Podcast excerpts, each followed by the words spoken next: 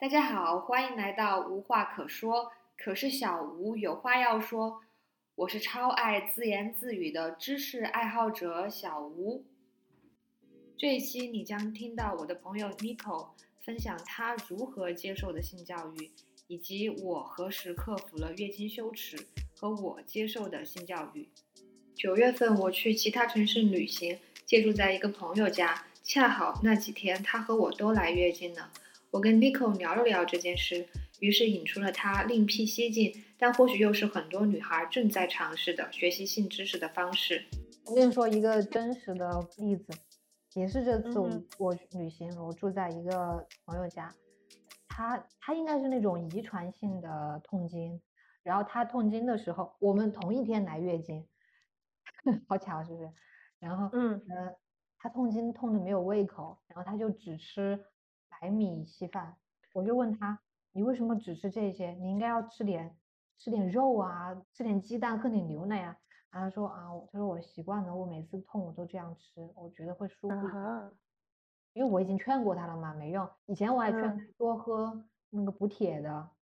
有那种补铁的那种那种饮料，那种补剂吧，那种应该平时经常喝，也可以缓解痛经。哇，而且他当时嗯说说了一句话，什么？他说他说我妈妈也痛经，她生了我之后还是痛经。当时我就觉得我我们太缺乏性教育了。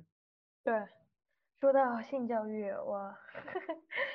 我又得说，我就想，嗯，说到性教育，我想分享，我记得我之前好像是在微博上写过，就是就是我高中时候就是看片看来的，看片看的都是些真的，错误的示范，对吧？嗯哼，但是我第一次看片看的是欧美的一个片，然后特别的那个时候就没有日本的那么那么，然后看了欧美的一个片之后，那个我有，然后我那个同学发了一个日本的给我，把我恶心坏了，然后然后那个欧美的还好，然后但是看欧美的时候，我才知道啊，那是这样的，然后我才知道，哦，我才那个时候才知道，哦，原来什么叫做阴道口，什么叫做子宫口，什么叫做宫颈，什么叫做阴蒂，什么那个，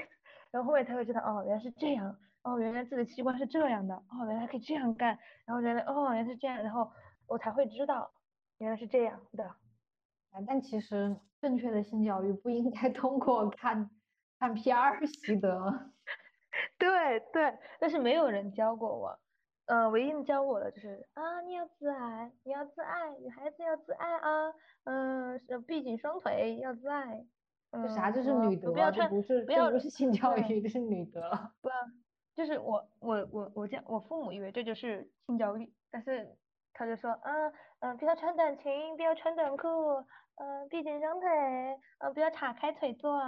嗯，呃腿腿闭紧呢，嗯，什么不要穿吊带，不要穿这个，不要穿那个，可 穿吊带可舒服了。我和 Nico 都是在国内完成的基础教育，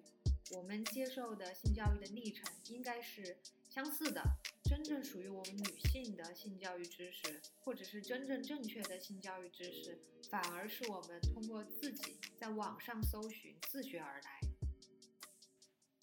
我接受的性教育，我认为大致分为三个阶段。第一个阶段就是初中的时候，应该是初三，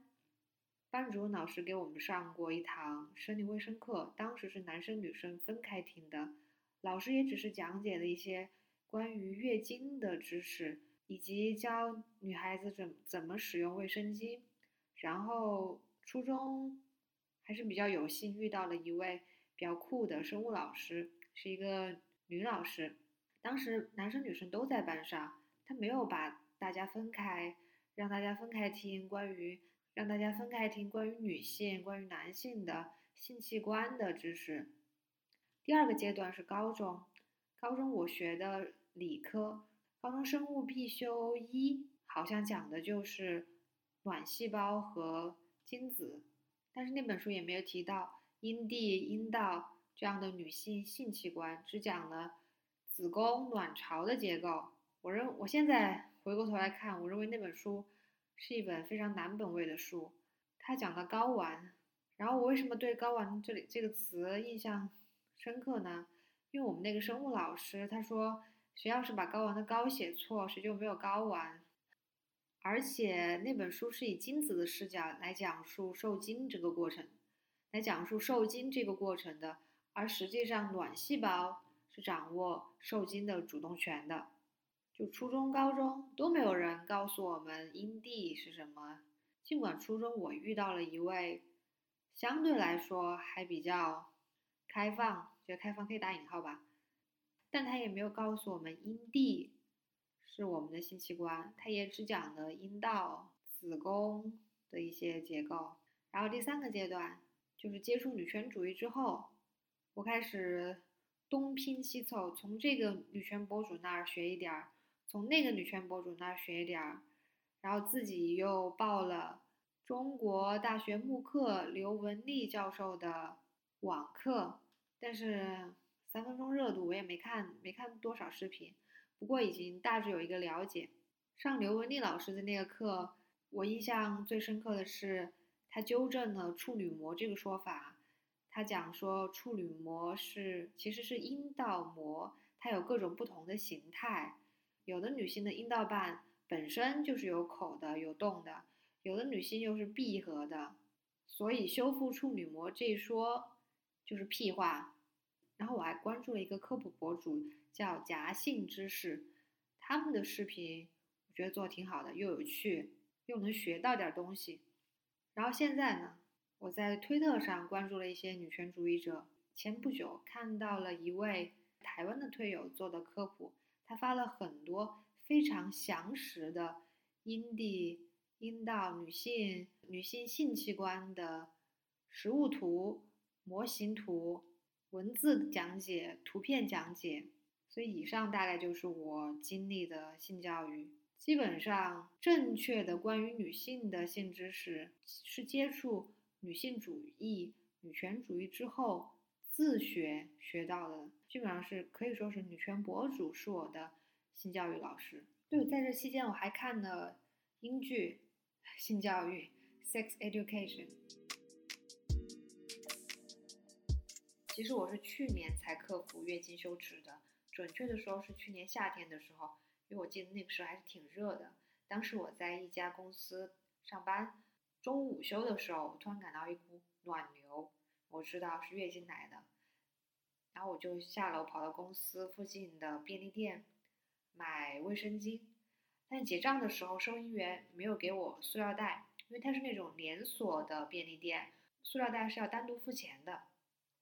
然后我就拿着那包裸露的卫生巾，其实没有裸露，人家还是有外包装的，我没有拆开，就走在走回回公司的路上。当时我是左手拿着卫生巾，然后手贴着大腿，也不敢动那个手。因为当时有点害羞嘛，但是呢，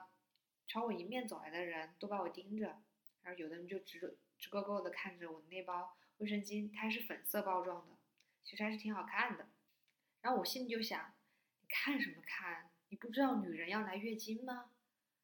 那当当时啊，就在那个时刻，我莫名其妙的就战胜了这种羞耻，然后就开始摆动我的左手，紧接着我就。大摇大摆的走回公司了。回回了公司之后，我就去卫生间，啊，贴上了卫生巾。然后回到我工位的时候，我也没有再遮遮掩掩的，我就光明正大的拿光明正大的拿着那包卫生巾走回了我的工位，然后放到了我的双肩背包里。我相信很多女孩都有这个习惯，会在自己的包里放两片卫生巾，要么是为自己准备的，要么是。同行的女性朋友，如果谁突然来了月经，就可以给她用。其实我也是一直在包里会放两片卫生巾的。那我，但是我那天应该是突然来月经，没有按照我那个软件算好的周期来，所以就有个措手不及。包里呢又没有补充新的卫生巾。这里给大家推荐一个跟踪月经周期的软件，叫 Flow，F L O，它的 logo 是羽毛形状的。今年九月份。我在刷小某书的时候，看到一位 德语学习类博主分享了一些月经相关的德语单词，但是它的标题是姨妈相关词汇，然后我就去评论了一句，我说：“姐妹，不用月经羞耻，月经就是月经，不用说姨妈。”然后。有一个网友回了我说，他说姨妈、月经、例假只是一个词或者一个现象的不同说法。然后我就就他这个评论思考了一下，月经、月经期间、卫生巾、大姨妈、姨妈期间、姨妈巾。按照这位网友的说法，姨妈、月经、例假是一个词或者现象的不同说法，那么就意味着这三个词都是单义的，并且仅指一个现象，只是使用的场景不同。但事实上，这些词。这些词当中，大姨妈是多义词，它被引用来在生活中代指月经这个生理现象。它其实是一个亲属的称谓，一个称呼。那么，为什么要引用一个看似不相干的词来代替另一个词呢？因为羞耻啊！因为月经这两个字烫嘴，因为这两个字令你难以启齿，所以你要用大姨妈。来代替大姨妈的使用场景就是羞耻与谈月经的日常生活，就像你买卫生巾的时候要装进黑色塑料袋里一样，这个大姨妈这个词就是黑色塑料袋。如果你没有月经羞耻，那么你根本不需要一个能遮盖卫生巾的包装袋、透明的袋子，或者是干脆直接拿着卫生巾就行了。这就是我的思考。德语中有一个词叫 Monatsblutung。直译过来就是月流血，但是德国女孩在日常生活中也很少用这个词，她们最常用的还是 period 这个词，我认为相当于中文的例假，但是例假这个词还是要拐一个弯儿，你才知道它特指的是月经，所以有一个单义的专有的词，为什么不说月经这个词呢？就是要说月经，月经，月经。感谢大家收听完这期简短的无话可说，希望这期播客有利于你破除月经羞耻，坦然接受性教育。下次再见。